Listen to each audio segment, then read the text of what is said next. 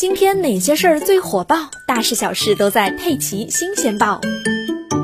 在落马两年多后，顾国明迎来了最终结局。八月十二日上午，在上海一中院，工商银行上海分行党委书记、行长顾国明受贿一案公开宣判，法锤落下，顾国明因受贿罪被判无期徒刑。根据法庭审理的结果，二零零五年至二零一九年间，顾国明敛财一点三六亿元。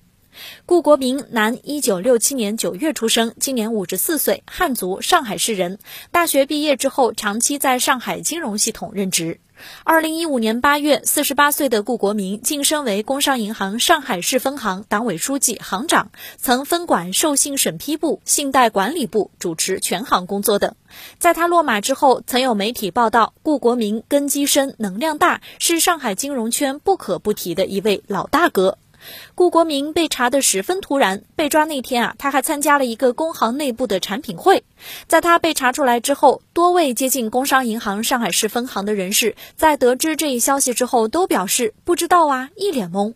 而据后来纪委的通报，顾国明问题不少，其中包括违规出入私人会所、违规接受他人为其高尔夫球会员卡充值、无偿借用服务管理对象住房和车辆、违规从事营利性活动、利用职权为亲友谋取私利等。此外，他还被指在干部选拔任用过程中为关系人量身定做选拔任用方案，严重违反生活纪律、道德败坏、生活腐化、非法收受他人巨额财物等。根据法院审理查明的结果，二零零五年，也就是在当上工商银行上海市分行副行长三年后，顾国明收了第一笔钱。从那时开始到二零一九年，他一路敛财高达一点三六亿。